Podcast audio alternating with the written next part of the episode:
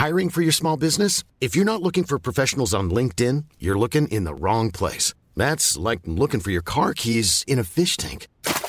LinkedIn helps you hire professionals you can't find anywhere else, even those who aren't actively searching for a new job but might be open to the perfect role. In a given month, over 70% of LinkedIn users don't even visit other leading job sites. So start looking in the right place. With LinkedIn, you can hire professionals like a professional. Post your free job on linkedin.com slash people today.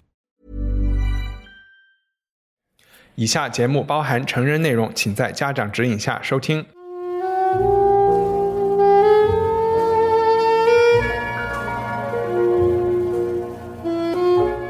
欢迎收听文化土豆第一百零八期节目。这个数字有一点特别，所以专门提一句，我是伊康糯米。当代导演中能自成一派、名利双收，而且能横行世界的怪才，如果美国有 Tarantino，英国有大卫林奇，那么欧洲的代表应该是阿莫多瓦。西班牙导演 Pedro Almodovar 和中华人民共和国同岁，还都是天秤座。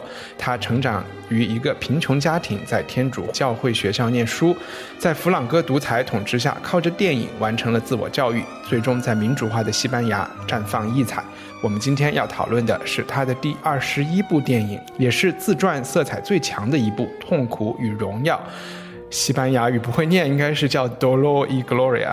主演的 Antonio Banderas 已经是第 N 次和他合作，并获得了今年戛纳电影节的最佳男主角。在上海电影节，这部电影也有展映。他讲了一个遇到了创作障碍的电影导演 Savado Mayo 的故事，无疑是今年暑期档最受欢迎的文艺片。当我在考虑同一期节目还要聊点别的什么的时候，自然想到另外一个有自传色彩的，同样是遇到了创作障碍的导演的电影，有一点绕，它就是费里尼的电影《八部半》。今天我们的节目很可能会把两部电影混在一起讨论。我们今天的嘉宾是上上期节目的客座主持，也是公众号，你的公众号叫 Bad and Art 是吗？Art and Bed。Art and Bed，艺术与床的 作者，他也是文化土豆上海四十八小时的导游宋敏。宋敏你好，一帆你好，欢迎你从混乱生活中回归。OK，上次有你来帮忙还是真是很好的，那那周刚好是我搭飞机的那一周。哎，我其实最开始有一个好奇。阿莫多瓦的电影很多是成人题材的，然后那天，呃，你有一个十三岁的侄儿也来上海了，然后你问了我半天，这还这电影小朋友能不能看？我还告诉你可能会看不懂，倒不是说有多少床戏。后来你侄儿的反应怎么样？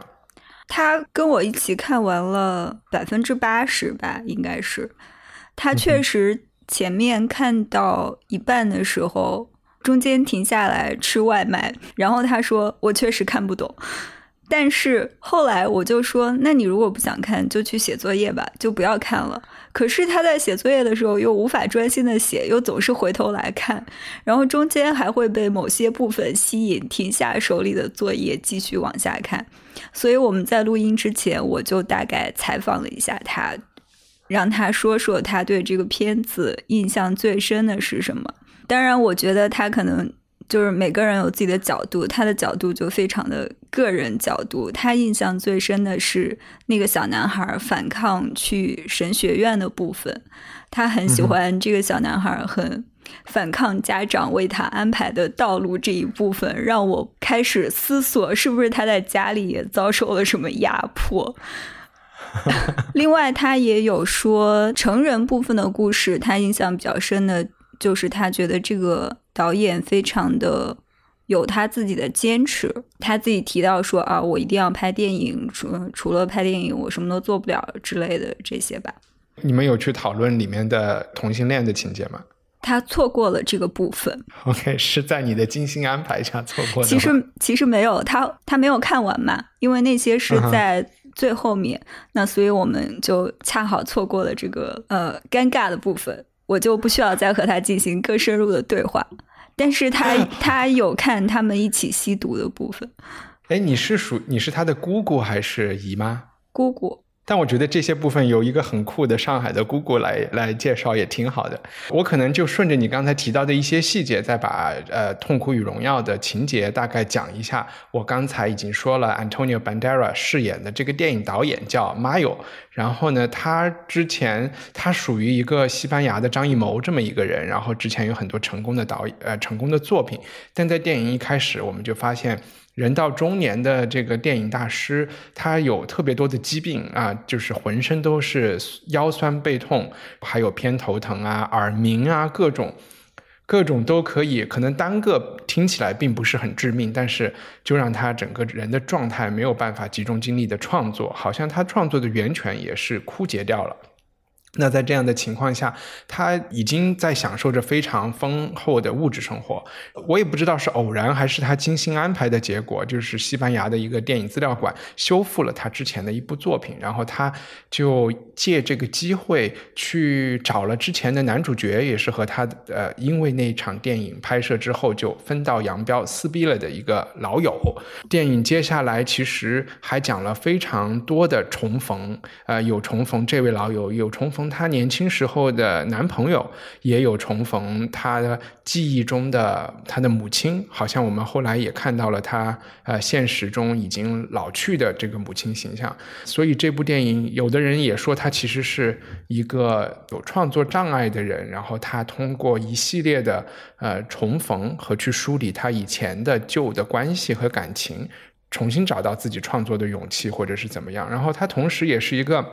有点像俄罗斯套娃一样的电影，就是说我们在看一部电影，然后他在演一个导演试图在拍电影，就是观众是需要去，呃，需要去自己去解谜。我们看到的是电影，还是电影里面在拍电影，还是怎么样的？到最后，好像到最后一幕的时候，还有一个比较一个比较惊喜的地方吧。就是听你的简介，好像他们混杂在对，好像混杂在一起，非常。难以分辨哪些是哪些，但是我自己的感觉还是挺容易能够分清的。而且像刚才说的，我跟我侄子一起看的，他也比较快的就认清了哪一部分。OK，嗯，是哪个时间段？那我们开始都说要把这部电影和呃费费里尼非常有名的八部半一起来聊，那可不可以由你来讲一讲？我觉得八部半就是不是就更难分清楚我们到底是在看哪一部分了？对，我觉得是。我其实今天录音之前刚刚看完，就非常不好意思做这个介绍，因为我要非常羞愧的承认，这是我看的第一部费里尼的电影。我其实在这之前从来也没有看过，虽然我知道他非常的。有名，简单没有关系啊。我这八部半也是我看的唯一的和第一部费里尼的电影。好，那那我们旗鼓相当了。我们这期会不会被 读者骂？应该不会啊。我们看过《琅琊榜》啊。我如果用特别简单的一句话介绍，就是关于一个陷入创作瓶颈的导演和他的三个女人的故事。哦，三个女人，OK。我的理解是三个女人。这么来说，《痛苦与荣耀》也是这个陷入创作瓶颈的导演和两个女人以及一个男人，两个女人和两个男人的故事。嗯，我我认为《痛苦与荣耀》应该可以概括为与两个男人的故事，因为我的感觉那两个女人不是那么的重要，就好像我我刚刚说费里尼的他还有另外五十个角色，但我认为那五十个人也没有那么重要。呃。其实我看这两部片子都是应试作业，应一帆的要求看的，所以我想问一下一帆，为什么想要选择这两部电影作为我们这次的主题？我觉得阿莫多瓦的电影是就是会上文化土豆的讨论是一个没有什么问题的，对吧？就是这确实是文艺青年会关心的一个话题，然后也是本身我自己会想看的一一部作品。那和八部半放在一起聊，也是我肯定是在哪里看影评的时候，有人捎带提了一句说这这部电影和八部半有非常多的相似之处。那我觉得就没有什么其他更好的契机，我觉得会去逼着我去看那么老的一部电影了。通过我们这次的讨论，我也想让大家能感觉到把这两部电影放在一起看，你会有不同的收获，因为它。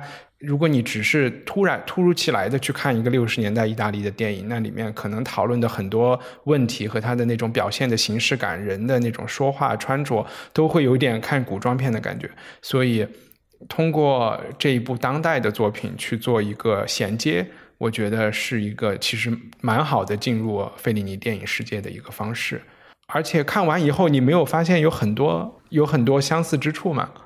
其实我没有发现特别多，你。可不可以先讲讲你发现的相似之处？好吧，你成了一个叫什么捧哏，嗯，逗哏。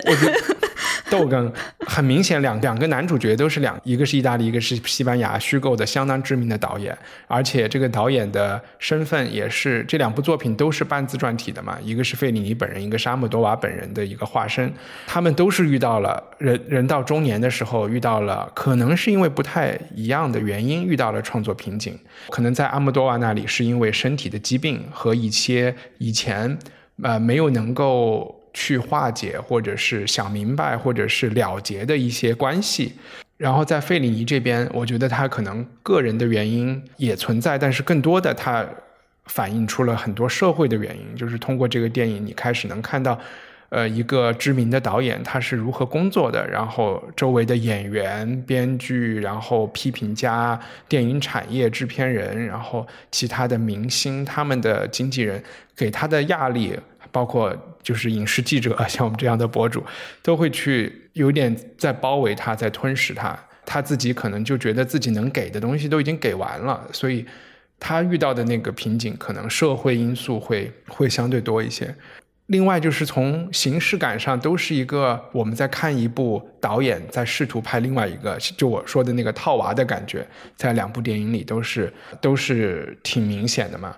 然后两部电影可能也都有讨论，就是说关于电影人在创作的时候，他们遇到的一些问题和如何真正的去创作特别好的东西。其实两个我觉得都可以说是很真诚的去挖掘自己的经验、自己的人生经验吧。然后以及在这里，我又是觉得八部半其实更深刻一些，就是或者是更写实一些。在那部电影里的导演，他的婚姻关系其实是因为他的。创作就是他老婆去看他试镜的一些场景里面，发现他把他们俩的关系写的特别的露骨，或者是他一下觉得啊，原来在我老公的眼里，我们的关系是这样的，就是他自己入戏了，就是啊，他就把自己带入到中间去了，然后也就导致了他们的婚姻出现了很大的问题。但是这我有点简简单化。反正这个是我觉我能看出来的，就是说为什么其他人会把两部电影做这么样的一个比较。但当然，我觉得两部电影，要不你来讲讲有什么特别不一样的地方？呃，我想问这个问题，确实是因为我没有觉得有这么多的共通之处吧。除了这两个角色都是导演，还有他们都提到自己的小时候，我的感觉我没有太。从《痛苦与荣耀》里体会到那种陷入创作瓶颈的痛苦，嗯哼。但是，但是费里尼的我可能会更感觉到他有这种痛苦。我觉得这两者的区别大概在于《痛苦与荣耀》里面的主角，我我认为他没有这么迫切的想要去解决这个问题。我我感觉他好像是因为不够主动吧。他好像是被迫的接受了这个现状，他好像也没有很积极的想想要说，我一定要拍出一个电影来。比如说，他写了一部别人认为还不错的剧本，那他周围的朋友都鼓励他拍的时候，他反而一再的推辞。所以我甚至认为他的所谓的病痛是他的一个理由，也许他的内心并没有这么想要继续拍电影。我们其实有看到他一直在写东西，他有说过他一分钟都没有停止想拍电影。对，我觉得人的说法和人的行动是两回事。他虽然嘴上有这么说，哎，其实我跟我侄子有过这样的讨论，因为他有提到说。呃，他印象深刻的部分是这个人对自己的坚持。他他说拍电影是他的全部，一定要坚持拍电影之类的。然后我们刚才也有讨论说，我说他只是嘴上这么说，从他的行动上我并没有看出来他在这么做。OK，所以你是一个要求非常严格的家长，然后你就会觉得他并没有实际行动，就是说你不相信他的内心是有这种痛苦的。我我也不是说完全不相信，而是我认为人的行动和表达是有一定的差距的。那那肯定啊，但是你你你后来没有觉得在这个电影中，他去找到过去的那个演员，去试图修复这些关系。这是他还是在朝他的电影的经历中去走嘛？然后他如果不想拍电影了，想告别这一切了，他为什么要去做这这些事情呢？我自己的观影感受会觉得说，他的导演身份和他要不要拍电影只是一个背景，对于这部片子甚至都不太重要。你可以说他在某个年纪有了一定的危机，他可能想去寻找，可能主要真的是为了修复关系。我不觉得他去找那个男演员是为了具体的拍电影的目的，反而是相反，是那个男演员非常想要继续拍电影，他并没有表现出这样的迫切。比如说，那个男演员到了他的家里去私自翻看他的电脑，看到了他新写的这个剧本，然后强烈的要求他拍，他还是拒绝。后来甚至。他都说你可以把我的这个剧本拿走，但千万不要用我的名字。你可以说是自己写的，自己去演这个故事。总之，我我的感觉是，这两个影片比较的话，我能感觉到八部半里的主角的对于自己不能创作出来的痛苦，但是我感觉不到《痛苦与荣耀》的这个主角有很痛苦，他好像就是平静的接受了这一切。嗯，对，那这个和他的具体情况有关系，就是说在八部半里，他是在已经开拍了这个电影，其实这个导演是一点抓拿都没有的，钱也到位了，就是场景也搭起来了，演员也都请来了，但是他根本就不知道自己要拍什么，这个是一个更戏剧化的，或者是说其实现实中更不太可能存在的，但是观众就会觉得很戏剧化、很冲突化，反而《痛苦与荣耀》里遇到的那种场景，是我觉得是更现实的。你难道没有就是在你写东西的时候会有有的时候它就是一个周期，在某一个周期里，你就会觉得自己好像没有什么需要，就是我值得去说的事情，你就会觉得就好像。你要不要去发微博？要不要发朋友圈啊？这可能是一般的人更能体会的一种创作。有的时候你会特别激烈的和人去讨论一个问题，有的时候你又会觉得这些都通通的没有意义。他就是在《痛苦与荣耀》里，他就会，他其实陷入的就是那个，他觉得这一切都没有意义，就是你外在看到的只是啊，你只是不想发朋友圈而已。你明白我意思吗？嗯，我明白你的意思，我只是没有解读出了这么多。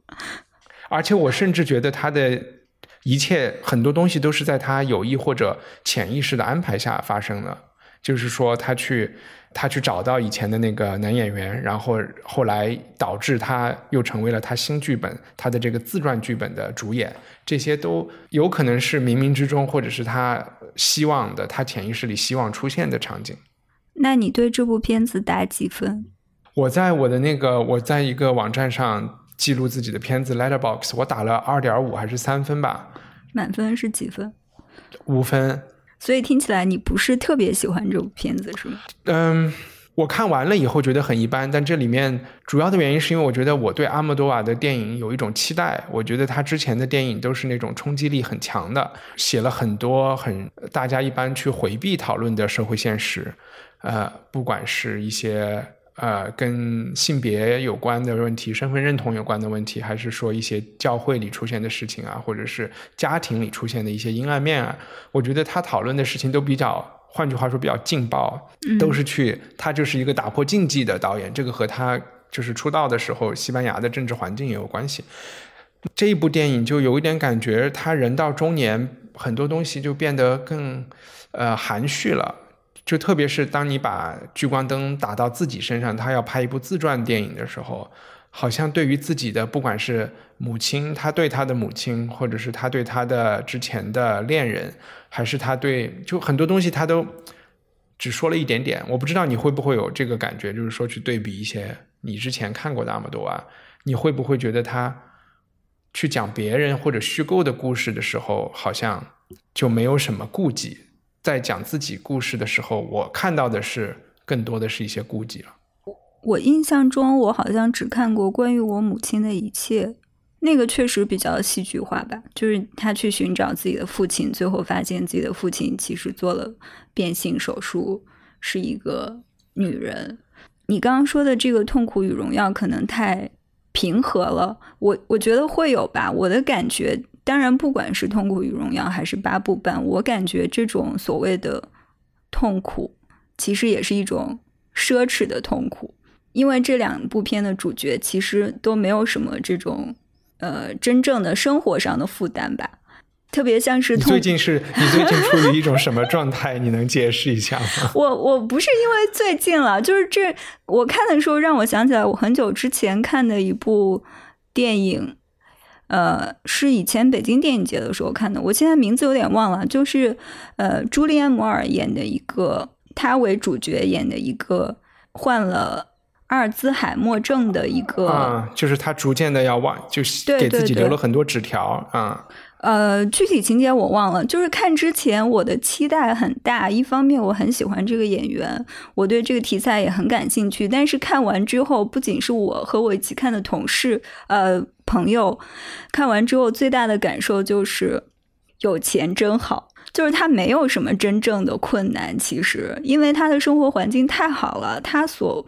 他所谓的痛苦，跟真正面临这个病有更大困难的人比，真的就是非常容易的。她既有钱可以雇人照顾她，又有她的丈夫和三个好像三个女儿在支持她，她没有面临任何真正的困难，就好像《痛苦与荣耀》里，我觉得确实就是奢侈的痛苦。你看看这个导演萨尔瓦多，还有他曾经重逢的恋人。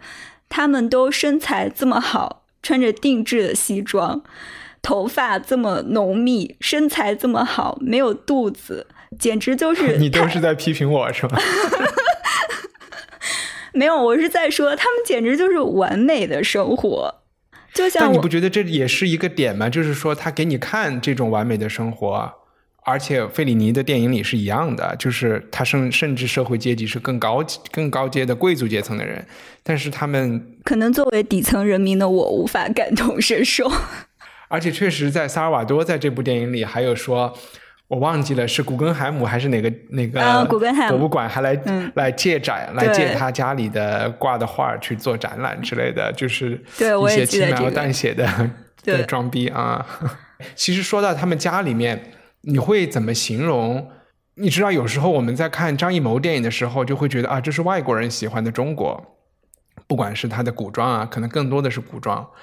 然后再看西班牙电影，很多可能我们这一代人都是看了比较多的阿莫多瓦的电影，他也是呈现了一个非常，我觉得是非常阿莫多瓦，或者是他很很强个人色彩的西班牙。我相信一般西班西班人西班牙人家里不是那样的。就是你怎么去形容他所有电影里面的那些人物的衣着和他们家里面的风格，好像是有一种风格的，对吧？我没有看那么多，我感觉我仅仅看过的这两部应该是色彩比较浓丽的吧。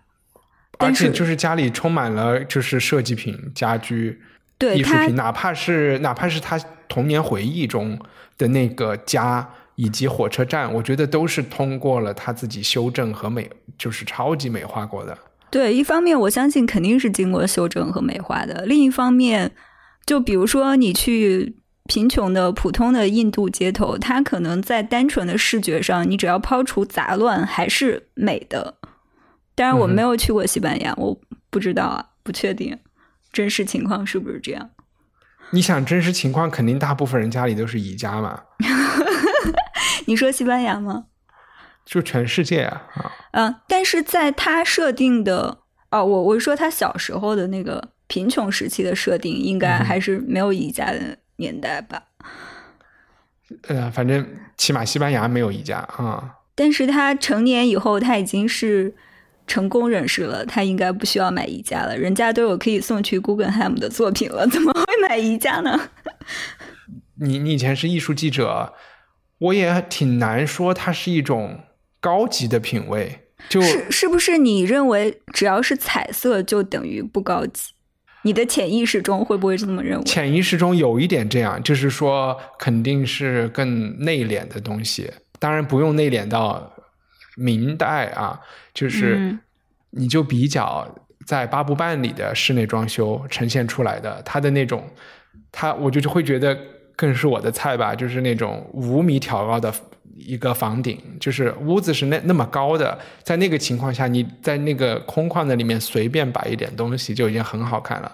但反而在一个现代的公寓里面，它把它挤得很满，然后都是那种彩色的、设计感很强的东西，就会觉得有一点像一个样板房，就是那种卖家具的样板房。嗯，不过你这么说，我确实感觉意大利设计是比较多彩一些。啊，你说颜色来自意大利的东西是吧？啊，对，嗯，因为意大利很多有名的家居啊，还有一些设计品牌，我现在回忆起来，我感觉确实是比较多彩的，就是和什么北欧啊不是同样的风格。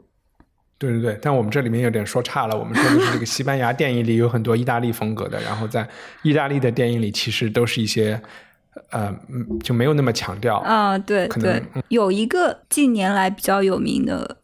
西班牙设计师、产品设计师叫 Jim Hain，我感觉他也是那种比较夸张、比较彩色的。他做家具啊，也他就比较像是设计界的明星人物吧。他也做很多小的，像是玩偶那样的东西。我自己不是太喜欢割裂的去看这个视觉的问题。我觉得通常在你。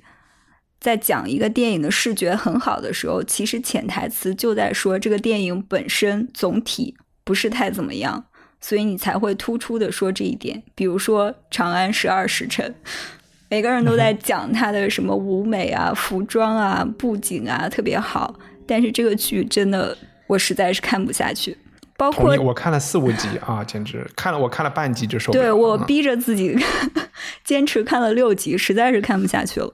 还有包括大家都很喜欢的 Wes Anderson，其实他的后期我个人也不是太喜欢了，我觉得他的形式感有点过于严重了，就是他的形式感已经大到超越了整个影片本身，你的某个部分太过于突出了，所以在穿越大吉岭之前，他的作品我还都挺喜欢的。到后面布达佩斯大饭店之类的，我其实有点不太喜欢那种形式化过于强的东西。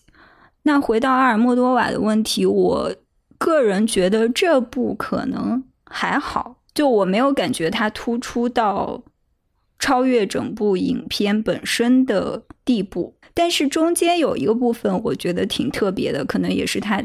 以前或者说别的电影也很少用到的，就是他在讲他自己的病的部分，我我就感觉他很像在做一个 PPT 演示，你记得吗？好像在那个肌肤叫什么 Skin，他讲了一个啊，五七之夫的这这部电影里也有用到类似的，我感觉啊啊，因为那个我没有看过，就我感觉他一直在用就很平面设计的方式。在讲这些东西，这个在电影中看到，特别是他也算是有一定年纪的导演了，运用这样的手法，我觉得还挺有意思的。就我觉得你刚才说的那一点是这样的，就是当我们去过度的强调，或者是去强调一部电影的视觉的时候，其实就是因为它本身可能比较弱，然后大家才去讲这一点。我。感情上倾向是同意的，但是另外一方面，我又会觉得大家不是说形式就是内容嘛，就是对吧？The medium is the message 之类的这种 form and content 这种这种这种讨论，我也会觉得，比如说布达佩斯大饭店，它的形式和内容就有点难分开。我觉得韦斯安德森的东西是有点难分开的。在阿姆多瓦讲的故事里面，我觉得可能去理解他，就他的那些。颜色呀，或者是比较坎普的东西，可能去理解它是要放在八十年代的那个社会背景下面。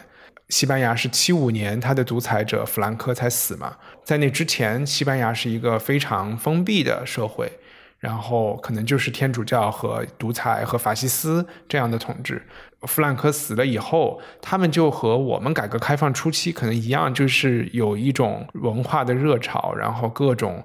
呃，毒品解放的思想，然后摇滚乐这些东西全部都涌向马德里、巴塞罗那这样的大城市，加上八十年代的风格就是那个样子的。阿莫多瓦又是在那个时候成熟的，所以他呃之前可能的电影是就是去写实的表现那个时候，可能现在就成了一种怀旧吧。那个已经是他自己的个人印记了，而且往往我觉得在这种呃怎么讲？我们也会有时候觉得西德，因为西德和中德和东德那么近，所以就会觉得西德的人的审美好像也过度的消费主义，过度的那种什么黄金啊，就是过度的炫耀性消费，可能也是因为就是他们和共产主义的距离太近了。那西班牙人可能也是因为就是急切的想想去做以前所有被。禁止做的事情和表达的内容和生活的方式，所以就会有看起来我们现在看起来有点过头，只能这么去理解了。我我反正会觉得这么去理解会合理一些了。我我觉得可能这个就是每个人的喜好不一样。对我个人来说，我不是特别喜欢那种一再的重复自己的导演。嗯哼，嗯，就比如说 Wes Anderson 也好，他他的视觉。在后面之所以我认为过分突出，我其实觉得他就是在不断的重复自己，让他在视觉上推到一个更极致的地步。可能我个人比较喜欢的是那种变化性比较大的，不管驾驭什么样的题材都能让你有惊喜的。比如说北野武，他可以拍很纯真的什么菊次郎的夏天，也可以拍很暴力的。座头市之类的，我觉得这个可能就是每个人的爱好的不同。对我来说，我就或者是商业力量在背后。那也许吧。Wes Anderson 和阿莫多瓦这样的导演，他们都不是纯粹的。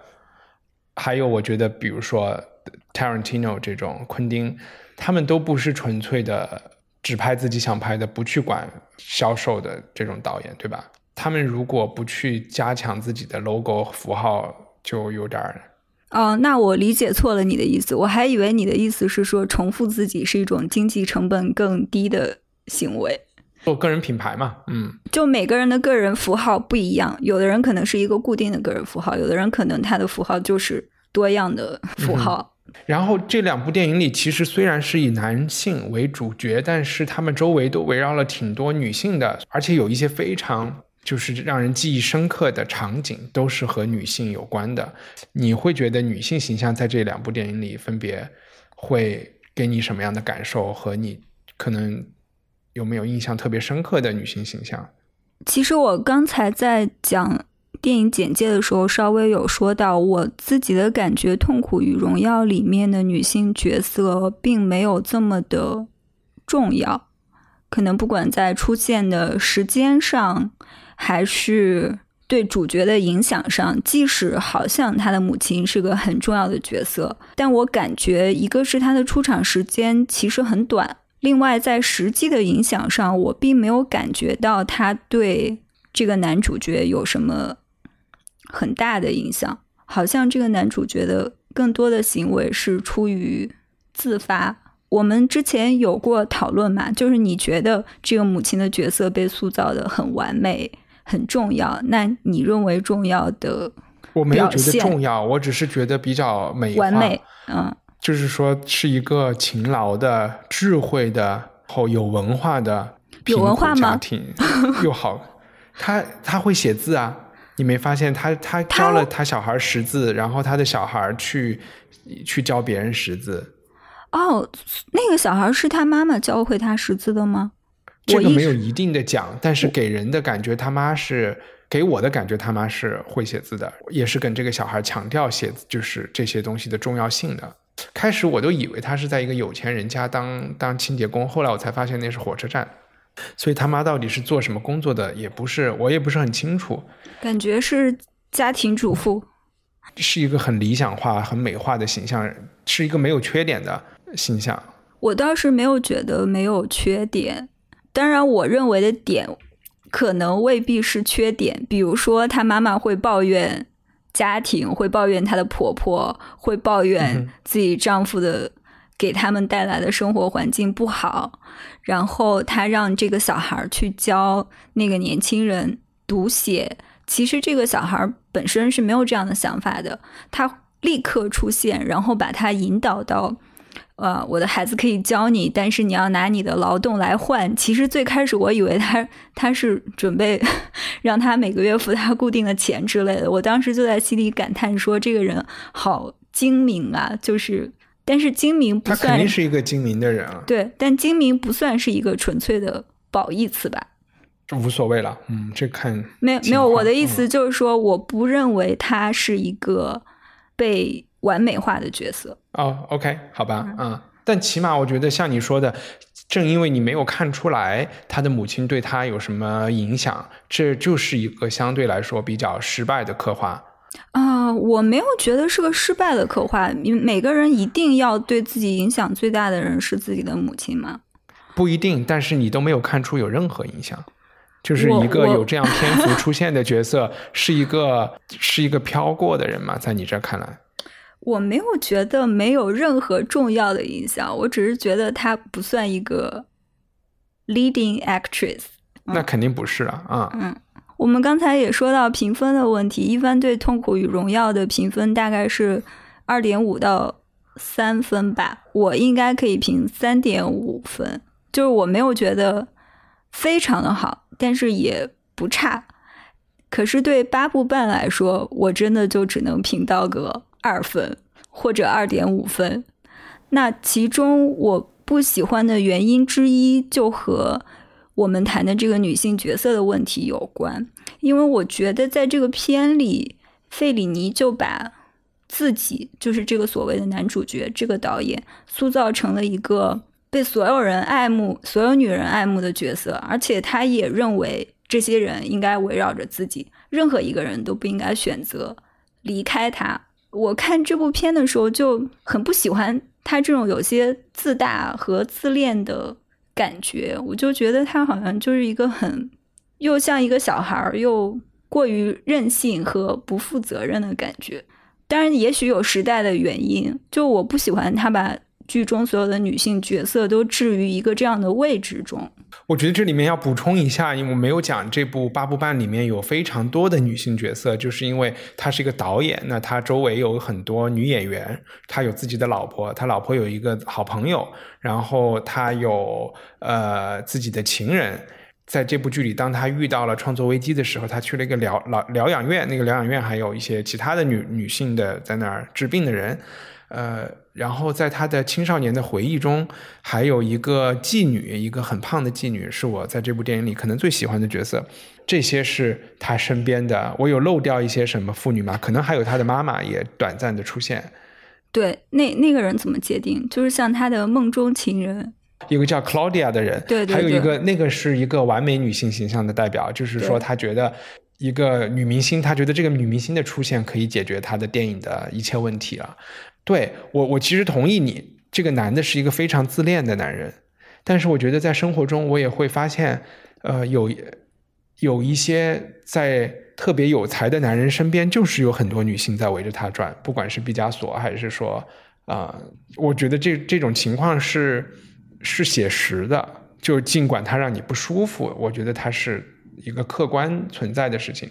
然后这个导演并没有。完全不加批判的去讲这个事情，因为有一幕特别有趣的，就是他在梦梦幻中，突然所有的这些女人都出现在了他童年的家里，然后童年的那个家变成了一个相当于一个后宫，然后后宫佳丽三千，然后所有人都在讨好他，但是突然一刹那，所有的这些女人又开始反抗了，对吧？大概有一两分钟的情节是这样的，所以我觉得导演对。他和女人之间的关系也是有一些这样的思考的吧，也就是他并没有，他也知道女人是也是人，也是会反抗的，起码对，可能现实确实是这样。我看到有一个八卦是说，呃，他这个片子里不是还有好多美国女演员吗？来自好莱坞的美国女演员。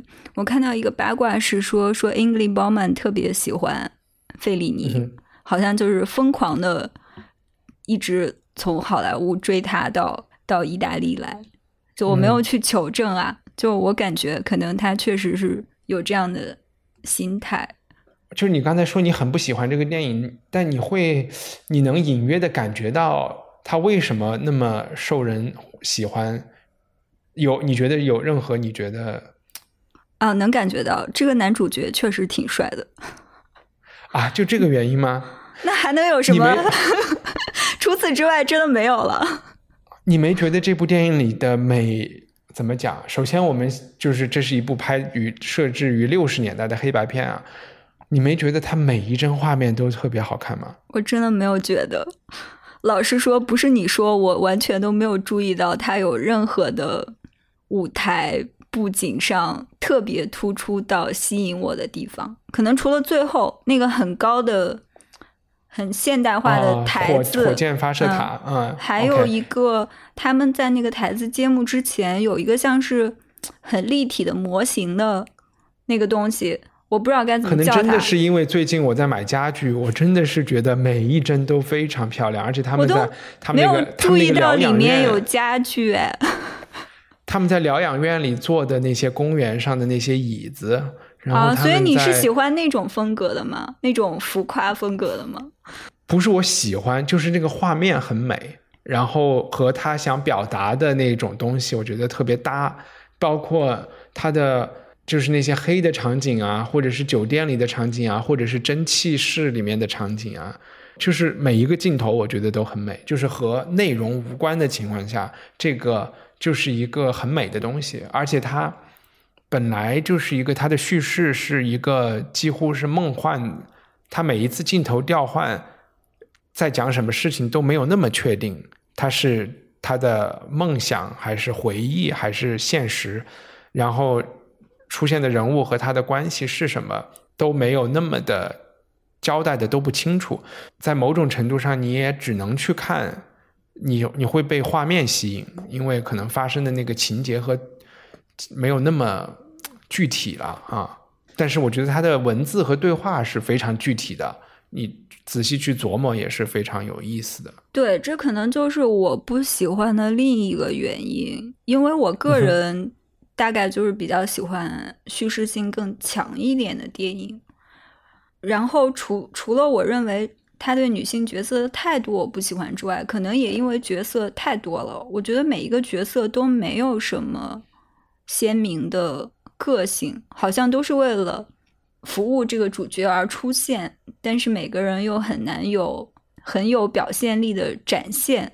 我看了一个数据，说是这里面一共有五十三个角色，所以他们快速的出现，又每个人都说很多的话，经常让我搞不清楚到底哪个人是哪个人。还有包括他的这种设定是很，就我感觉非常的电影行业吧，就它其实是在展现很具体的拍摄过程中的故事了。可能对我个人来说，就觉得这个代入感就比较的差。它确实一个是一个电影行业比较内部的故事，对。但我又想说，但是呢，一个是电影行业确实是一个大众都比较关心的行业，电影导演也是一个公众人物，所以他们做事情的方式啊，或者遇到的问题啊，是大家关心的。呃，另外一个，我就觉得是完全从。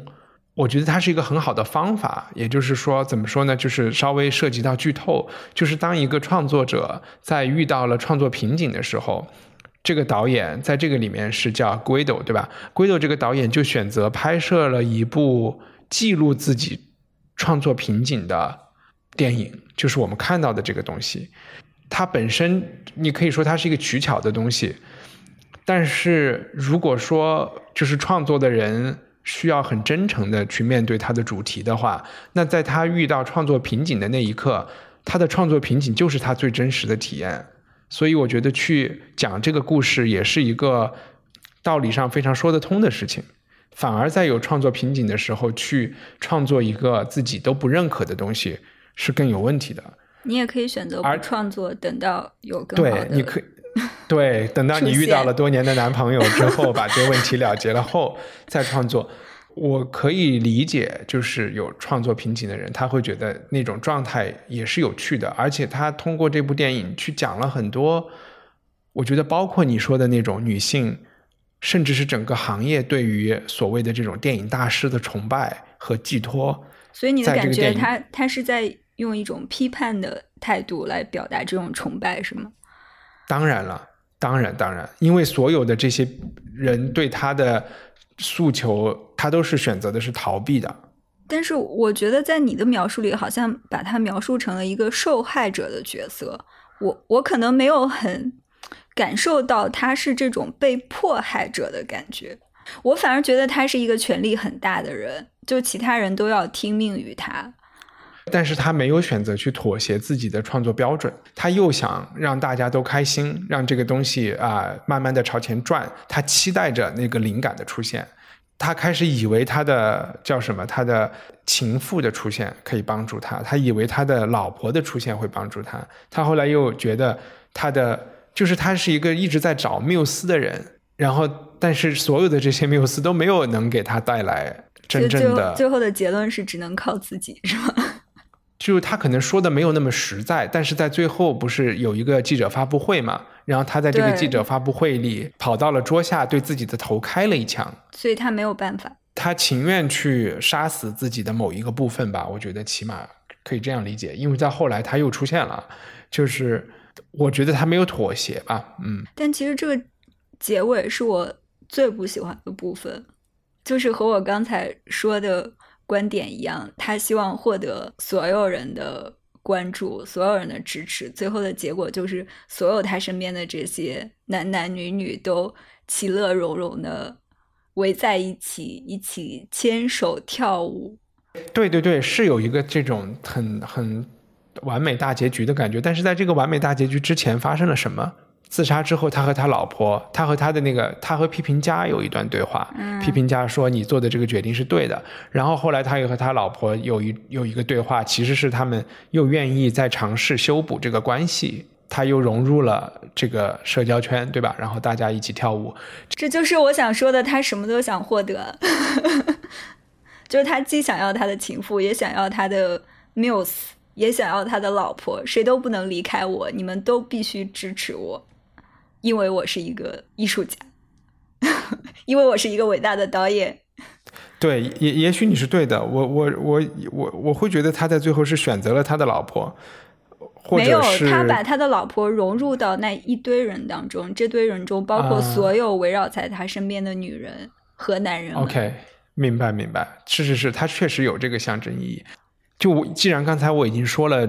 八部半特别美，我就想说，八部半里最美的一幕，其实可能和和阿姆多瓦的这个《痛苦与荣耀》中，就是一个比较劲爆的一幕，也有相似的地方。在八部半里，是导演小时候在天主教学校的时候，和一群就是一群男学生跑到海边去找了一个很肥胖的妓女，给了他一点钱，说你来给我们跳舞。然后这一段，我真是觉得拍的太好看了。我觉得叫怎么讲，就是说，在他的童年的记忆里，就是完全没有任何掩饰和粉饰的一个童年记忆，而且那个时候他完全不在他之后的那个社会地位和那种，啊，就是需要有很多扮演的成分嘛。那个时候是很纯粹的一个一幕，所以那一幕我的印象特别深。然后我觉得那个，而且你如果去注意细节，你会发你会发现，这个妓女的眉毛。是他后来试图给他的情妇画的，对吧？然后也是在某种意义上是一种性启蒙。然后在阿莫多瓦的那部电影里，同样也是差不多年纪的一个性启蒙状态，一个不到十岁或者上下的一个男孩在家里看到另外一个人洗澡，那一幕也是。而且有人说，就是一个在洗澡的泥瓦匠是为了在某种程度上是知道这个小孩喜欢他，然后又想感谢这个小孩给他。教他写字，然后给他的一个私人表演。你们这些大人想的太多了，我感觉这个问题我要和我侄子讨论一下。他已经比这些小孩年纪都大了。OK，哎，那那你你说说你印象比较深的那两部电影的分别是哪一幕？八部半里，我最喜欢的是开头的几分钟。就是很很多的车开在不知道是高速公路还是普通的公路，就挤在一起，好像是一个大堵车。然后其中有一部车，应该就是这个男主角这个导演自己开的车，忽然出了事故，他好像要闷死在里面了。他一直在摁喇叭，但是也没有人理理会他，周围的人就是很冷漠看着他。到这里为止，我都是很喜欢的。但是忽然，而且他是很有节奏的在敲窗户嘛？对啊，对，不是喇叭就是敲窗户。我最喜欢的是这个部分，就一方面我觉得这里拍的真的非常好，就是那种绝望感，还有这种呃反差，这种冲击，周围人的冷漠，它就让我想起来我之前读过的一个我很喜欢的短篇小说，是那个。科萨塔尔的《南方高速》，嗯哼，他是一个南美的作家，然后他这个南方高速的故事，其实就是讲在一个高速路上发生了大堵车，在很短的时间内，呃，不同的车和司机之间的故事，在短时间内如何结成一些联盟，如何产生了一些短暂的爱情故事之类的。我一直觉得，如果他能拍成一个电影，肯定是一个很有意思的电影。所以八 部八部半的开头就让我觉得很像我设想中的南方高速拍成电影的感觉，直到他从车里升到了空中，让我感觉有些失望。就是我，就是我觉得这种意象的太直白了，我我不太喜欢这种。但你觉得他想表达的直白的意象是什么呢？就逃离这种困境吧，我觉得。然后下面。又出现什么？有人拿绳子拉着他在空中，但有个绳子在下面拉着他什么的。我我当然了，这个是六十年代的电影，可能有种种技术上的限制，但反正我个人不喜欢这种过于直白的呈现。那你觉得拉拉他下来又表示又表现的是什么呢？可能就像你说的，他的电影受到了客观的社会环境的影响吧。我的猜测。好吧，嗯，那在在那个《痛苦与荣耀》中呢？它确实整体画面都比较美，可以说的地方会多一点。哎，我觉得我们两个人在这个方面的差别太大了。真的吗？真是？你觉得开头很差是吗？还是怎么样？我觉得那个就是《荣耀》《痛苦与荣耀》中的那种美是故意的俗气的美，是一种客气，他导演都未必真的觉得它美。但是在八部半里，我真的觉得是，就是一种高端大气上档次的美。我我觉得没关系，我们不是为了要说服对方，我们向大家呈现世界的多样性也挺好的。对对，那你觉得它的最美的一幕是什么？嗯，我觉得那个也还是在那个洞穴的窗户下面，那个男的给小孩画画那个。就洗澡之前那一部分蛮好看，嗯嗯嗯，还有就是影片的最后。所以你说的那个美不仅仅是视觉上的美，你还是觉得情绪上的美是吧？对，都有吧。嗯，就我觉得很难完全的分开吧。哎，这么讲确实，我觉得就是《痛苦与荣耀》中的情绪始终是很直接和和真实的，但是在八部半里，所有的东西都是蒙了一层塑料薄膜的那种感觉。就是他都是你通过这个导演的视角自己在看别人，都是带着一些观点和滤镜的。Anyway，对不起打断你。对，《痛苦与荣耀》还有最后一幕，我觉得也挺美的，就是那个小孩躺在那个椅子上睡觉，然后他妈妈躺在地上铺了一个地毯。就是本身到这里为止，我也已经觉得很美了，但是忽然他又展现出他其实是在一个。电影拍摄中的场景，就是这个结尾，我还挺喜欢的。就是说，其实这个导演已经克服了自己的创作危机，把他的母亲的回忆这些都拍成了一个电影，对吧？哦，我没有想这么多，我我不太喜欢把一切东西都找一个理由去给他找到一个这不是理由，这就是情节。好吧，我们能不能就只是享受这一刻的美，不要去解读它背后代表了什么？你你这种做法很像中学的时候、小学的时候，语文老师必须让你总结一个中心思想，说这句话代表了什么？不是的，不是的，不是的，代表什么是另外一回事，这就是直接的情节。好吧，我没有说这个情节代表什么。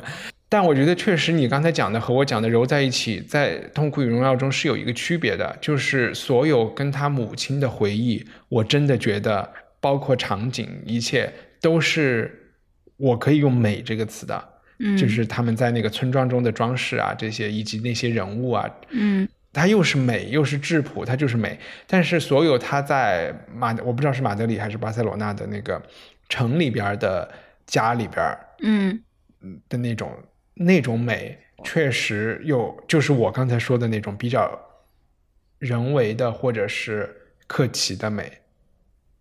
然后里边有一句对话，我觉得特别有趣，就是他的好朋友，就是另外一个很重要的女性，后来充当了他母亲角色的，带他去看病的这个。我一直以为他是人或者是，我一直以为是经纪人。嗯，对，也许是啊。然后这个人就。跟他的保姆说，他的保姆是一个南美来的人，有什么奇怪的地方是吗？对你帮我监视着他，有什么奇怪的事情就跟我讲，然后出于关心啊，然后这个保姆就说：“那个太太，我觉得西班牙的所有的事情都很奇怪，就是起码是在他家，就是你们这个社交圈里面的所有的事情。”哦，他是指这么大的范围吗？我以为他是说这个家里。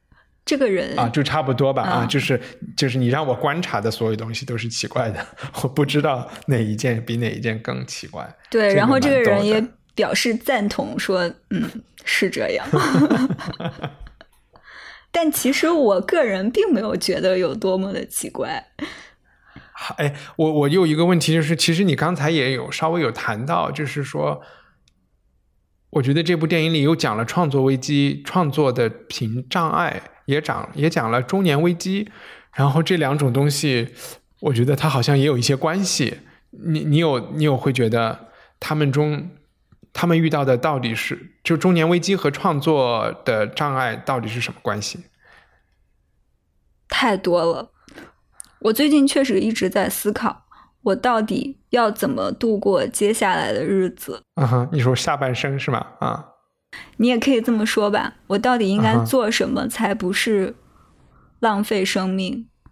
嗯哼，因为最近我有两个朋友都去世了，有一个才二十八，还有一个大概也就只是四十多一点吧。嗯哼，而且都是突然之间。嗯哼。就可能一两个星期之间吧，就是你会忽然觉得，好像这些事情也没有离你特别的远。当然，也因为我可能觉得现在工作太无聊了，所以我一直在思考这个问题：我到底应该怎么怎么做？我可能不想，假如明年就去世了，但是今年还在做着这些无聊的事情。如果这个是你说的中年危机的话。就在看这个电影的时候，我会稍微有点分不清。我会觉得啊，比如说在《痛苦与荣耀》中，他的很多身体的问题、耳鸣啊这些啊头疼啊，我觉得它其实是一种人到中年会带来的一些问题，所以我也把它泛泛的纳入中年危机。我就是看这个 Antonia Banderas，你知道吗？他很年轻的时候就和阿莫多瓦拍片子了，所以他现在这一次的这个扮相，真的是我都没有认出他。对，有一点吃惊，然后我又在想，现在这么多人整容啊、健身啊、护肤啊、做脸啊，然后就包括男生啊，就是说你可以保持一种看上去很年轻的容颜，但是你又当你去看，不管是八部半里的 Guido 和还是说阿莫多瓦这部电影里面的这个这个萨瓦尔多，他们的真正让他们就是人到中年出现这些。各种障碍和危机的事情，全都不是就是外貌上的事情嘛？就其实完全都是因为你经历了这么多人际关系，你做了这么多事情，然后这些这些破碎的关系和你没有办法满足的一些希望，包括他希他妈妈希望他过一个正常的生活，这样的就是所谓传统道德中的这种，你就觉得这些东西是没有护肤品可以帮你做到的嘛？所以啊。是不是讲的有点肉麻？但其实大部分所谓的护肤品和医美，我觉得是有用的，但是有用的程度应该不是很高。大部分还是一种心理作用，就是一种安慰自己。对，那其实也说明他们的生活也比较顺畅，只要皮肤给抹平了，他们就能够骗自己说我还年轻，对吧？但是如果你真的是身上有这么多事情，有这么多负担，有这么多包袱，那不管你的皮肤有多好，你都是一个中年人。你有这么多负担的时候，你的皮肤不会好的。OK，明白啊。对对，我就突然意识到，因为我可能还没有皮肤没有出现那么大的问题，所以我只是想说，哦，那其实当我有中年的这种感觉的时候，是什么时候？我可能不会在乎我的外貌是什么样子，因为那些东西是你都摆脱不了的事情了。嗯，我们都快要变成一个护肤节目了。但另外一个就是我刚才说那个创作危机和中年危机，就是中年危机往往往应该是带来一个创作的高潮。所以你最近搬到英国去，是因为遭遇了中年危机吗？嗯，不是，完全不是。呃，但是。在某种程度上，我觉得是想说给自己一个挑战，在一定程度上，就是说要换一个更难的游戏打一打，这样的感觉。那你遇到创作危机了？还还好啊，我觉得还好。但这一声叹气，好像暴露了你的真实想法。没有没有没有，就是说。在北京约人聊天比较容易嘛？那现在在在英国隔着时差，所以比如说我就和你聊就还行。但是如果要安排三个人，就是会觉得比较麻烦大家。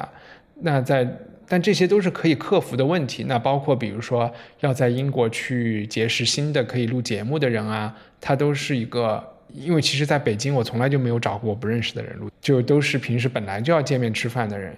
那在英国可能就会要需要去做这方面的努力，我觉得都是好事儿吧。嗯，也我觉得也不存在什么创作的那么多创作的因素啊。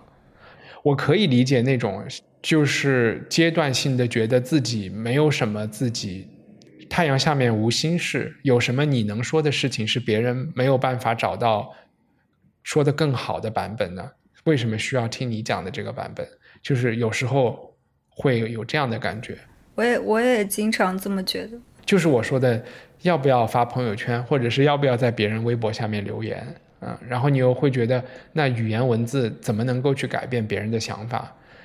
我的一句留言，或者是让别人改变观点，还是只是深化了误解和让别人觉得啊，你无非就是怎样怎样。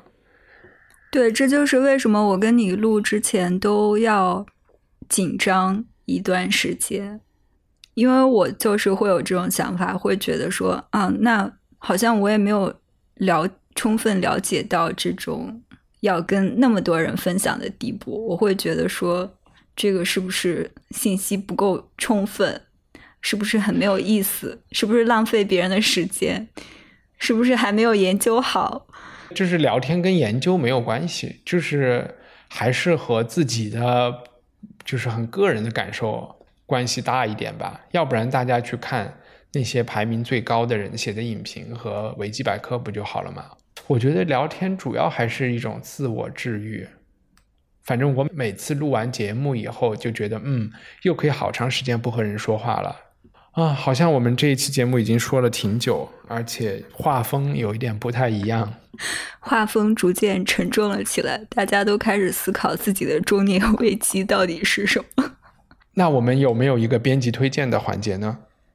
呃，我们刚才谈了这两部电影都和导演面临的创作危机有关，所以我推荐的另一部是我会打四点五分的，呃，中文译名是《年轻气盛》，它也是一个发生在疗养院的故事。就我个人会更喜欢这部电影一点，一方面它在视觉上也很好。另一方面，我觉得他在不管是故事性上，还是思考上，还有人物刻画上，我自己会认为比前面我们说的这两部都更深入一些。比如说《痛苦与荣耀》，其实我觉得导演确实是把它容易化，呃，轻松化了。它其实只是截取了很小的一个小片段，它的人物是相对少的。那八部半呢，其实人物又太多。那我刚才提的这部《年轻气盛》，可能人物角色的数量介于两者之间，但是每个角色又会有比较鲜明的个性，不会沦为一个背景。感觉感觉大家可以比较观看一下，算是同类同类题材。我有一点明白你的评判标准了，因为你还是一个和文字打交道的人，所以你我觉得你比较多的抽离出表现形式，就是你会觉得你第一是你对费里尼的视觉没有特别敏感，然后第二是你对你对 Wes Anderson 的视觉你觉得是一个干扰。然后 就是，其实你你你是在追求它本身就是能够被提炼成为文字的那个东西。也许吧，我的我的不读。我我觉得还有另一方面是我我自己觉得，但是最近有人在利用什么彩虹数字法，在给我也不能叫算命分析分 分析你的性格，就也有说，我觉得我这个人，包括这个性格分析力也说会。比较理性一点，所以我对那些什么梦境啊、什么想象啊、什么联系不到一起的叙事混乱的东西，都有一种排斥感。OK，在你之前做艺术记者的时候，采访艺术家的时候，这是工作。艺术家跟你神叨叨的那些事情。OK，一般这种人我也不喜欢他们。啊，明白。嗯。我的冰箱，我我从冰箱里拿了一个，这个东西叫翠红牌红油拌菜料，它就是一种老干妈吧，但是但是真的就是拌拌任何东西，你就把鸡肉煮熟了，舀一勺这个料，就是口水鸡的味道，就是和馆子里的买的口水鸡一样，所以我我这最近比较依赖这个。这是你从中国带过来的吗？没有没有，在这边超市买的，就是那种亚洲超市买的。除了做口水鸡，还能做什么？我目前还没有做过口水鸡，我今天刚买的鸡肉，准备晚上做。之前就是拌面啊，或者是煮的土豆啊，然后是或者是蔬菜煮啊什么的。因为我海运的那些厨具都没到，我只买了一个牛奶锅，所有东西都是靠那个东西做。啊，那你这么说提醒了我，我我也可以推荐一个潮汕咸柠檬。啊，对，这个在淘宝上。对，因为我很喜欢喝那个咸柠七喜，但感觉喝到的机会又不是那么多。自从有了这个潮汕咸柠檬，就可以自制，又很便宜。而且我都发现，我每次都不需要用一个青柠，就是在里面舀一点它的那个糖浆出来都够了。一个好像太多了，因为它泡了很很多那个。半个，我觉得八分之一个就够了。怪不得我总是喝不完，因为太大一个。那那我们现在就按停止了。嗯，好。好呀，拜拜。拜拜。希望你喜欢今天的节目，并能够在 Apple Podcast 上给我们打分和评论，帮助更多听众发现文化土豆。你还可以成为土豆的赞助人，用行动支持真诚独立的声音。更多信息都可以在 culturepotato 点 com 上找到。